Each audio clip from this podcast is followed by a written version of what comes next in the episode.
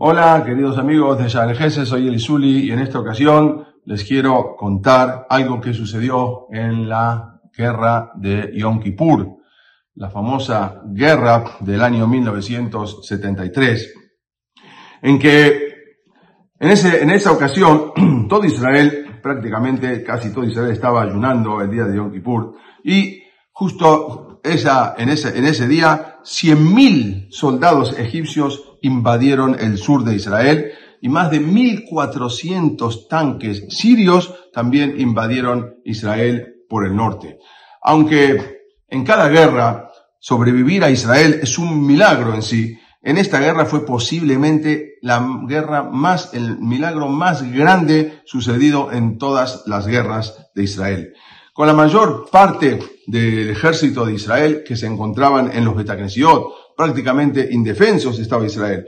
Israel no solo que fue tomado por sorpresa, no solo que fue superado en número también porque era mucho más, sino que la gran mayoría de los soldados estaban muy débiles porque estaban en el punto de ayuno que eran las dos de la tarde y prácticamente eran miles y miles de soldados dentro de los de las sinagogas y aparte eran muy débiles y el calor agobiante de ese día también era tremendo. Durante el día de Yom Kippur de ese año 1973, el año 5734.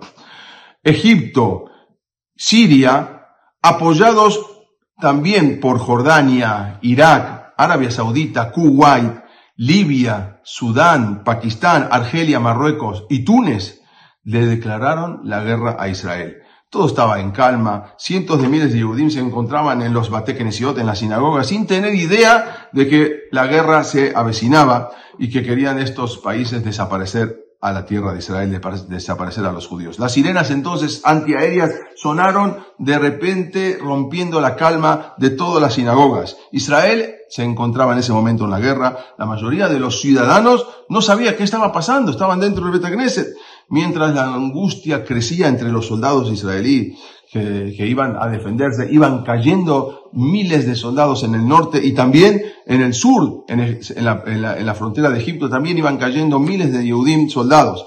La guerra de Yom Kippur, de Yom Kippur fue, mamás fue casi tomada por sorpresa para Israel. La advertencia de que iba a ser la guerra se hizo demasiado tarde para llamar a los reservistas de alguna manera. Antes que los ejércitos sirio y egipcio lanzaran un ataque sorpresa, ya no hubo tiempo, entonces iban tratando de llamar a todos los reservistas que podían. De esa manera, una manera traicionera, el objetivo era exterminar al pueblo de Israel, incluso con todo el apoyo militar de los rusos, que habían aprovechado esa guardia baja del pueblo judío para terminar el trabajo que se había iniciado en Europa en los años 30. El avance de Egipto, el avance de Sirio fue muy exitoso. Por el norte los sirios también avanzaban con mucha facilidad. Tantos los egipcios como los sirios lograron importantísimos avances militares al, inicio de la guerra de Yom Kippur. Los egipcios cruzaron el canal de Suez mientras, que los, mientras que los sirios invadieron todo el Golán. Más de mil tanques y cientos de aviones de Israel fueron destruidos o dañados. El, entonces, en ese momento, el, entonces ministro de Defensa Moshe Dayan eh, había sufrido mucho, incluso por las graves pérdidas que sufrió la Fuerza Aérea de Israel y, y dijo en ese momento, lo que tengo más miedo en mi corazón es que al final el Estado de Israel ya no tenga armas suficientes para defenderse. Estaban temblando, no sabían qué hacer. No tenemos suficientes tanques y aviones, y no había nadie capaz de defender, no habrá nadie capaz de defender la tierra de Israel. Pero estaban muy confiados. El problema fue que en la guerra de los seis días Israel había tenido una batalla impresionante y había ganado una guerra que nadie se imaginaba que se iba a ganar. Entonces, después de la guerra de los seis días, estaban tan confiados tan confiados en lo que se dice Kojibe Osem Mi fuerza es la que hizo la guerra. Entonces decían, ¿quién se va a atrever a pelear? ¿Qué Estado árabe se va, a se va a atrever a pelear contra Eres Israel, contra el pueblo de Israel? Si después de lo que pasó en la guerra de los seis días, que en seis días acabamos con prácticamente los más fuertes de los ejércitos árabes, ¿quién va a tener ese, ese? ¿Quién se va a tener el, eh, para levantarse contra el pueblo de Israel. Estaban tan confiados que ni siquiera estaban preparados para la guerra de Yom Kippur. Y así es que cuando Borolam dice, bueno, ustedes confían en Cogibio Semiadí, ustedes confían en sí mismos, bueno, entonces yo los dejo a ustedes que se defiendan, solitos. Ese es el problema, que cuando Borolam ya no está en el momento acompañándonos en la guerra, le dice, defiéndanse solo como puedan. Ahí es como una oveja entre setentas de Bim, entre setenta lobos. Este Israel estaba prácticamente perdido. Y Moshe Dayan dijo, ya no sé qué hacer.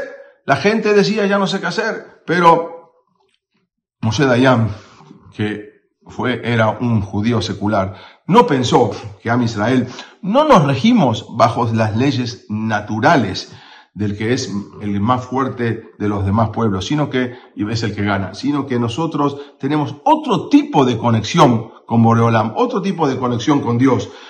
Cuando nuestra emuná y bitajón, cuando nuestra fe, cuando nuestra seguridad están basados en Boreolam y no en Cojibe o no es mi fuerza es la que hace la guerra, entonces ahí es cuando ganamos la guerra. Y de repente, después de unos días de la guerra de Yom Kippur, en la mitad de la guerra de Yom Kippur, cuando ya había iniciado, se cambia todo e Israel empieza a ganar. Cuando ya no veían más posibilidad, cuando ya no vemos que escogí Beosemyadi, cuando nosotros no tenemos la posibilidad, el único que nos puede salvar es Dios, ahí es donde interviene la providencia divina, ahí es donde interviene la Shahapratit para fortalecer y para ganar la guerra de Yom Kippur, algo que nadie esperaba como había empezado la guerra de Yom Kippur. Incluso en un momento estaban pensando en tirar una bomba atómica porque decían que no vamos a poder. Entonces Israel estaban proponiendo, Moshe Dayan le estaba proponiendo a Golda Meir a ver si podemos utilizar una bomba atómica para defendernos, pero no hizo falta. ¿Por qué? Porque Am Israel, porque Am Israel ya tuvo esa aptajá en Borolam, esa seguridad en Borolam,